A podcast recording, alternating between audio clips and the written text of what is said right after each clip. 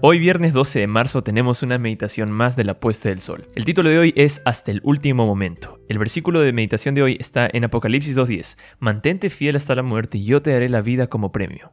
El 16 de marzo de 2020, los aproximadamente 39.000 habitantes de Curuzá, estado de Pará, Brasil, se sorprendieron con la llegada de la pandemia por coronavirus.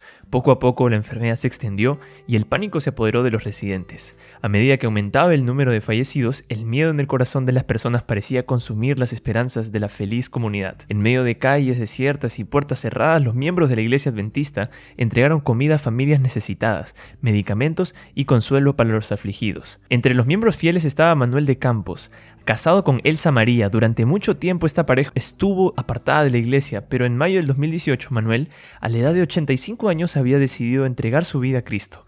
Dos años después, Manuel cayó enfermo y debido a las limitaciones de su edad, su estado de salud empeoró cada día. Pero el corazón de este hombre de Dios no estaba cargado de miedo ni de ansiedad, sino de esperanza y fe. Cuando finalmente fue necesario enviarlo al hospital en la capital del estado, y seguro de que no podía contar con la compañía de su familia, entre palabras de aliento, tuvo cuidado de decirle a su preocupada esposa, cariño, en caso de que Dios no me permita que regrese, por favor no olvides llegar mis diezmos y mis ofrendas a la casa del Señor tan pronto como regresen los servicios. Estas no serían sus últimas palabras, pero ciertamente fue su último acto de fidelidad en ese aspecto. Días después, Manuel falleció. Tan pronto como las autoridades locales decidieron reabrir los templos, doña Elsa se levantó temprano ese sábado y antes de salir de casa recordó la solicitud de su esposo de que no olvidara su último diezmo. Doña Elsa decidió una vez más prepararse para el regreso de Jesús, cuando podrá volver a ver a su amado esposo. A fin de que nosotros seamos felices, debemos vivir para ser felices a otros. Será para nuestro beneficio ceder nuestras posesiones,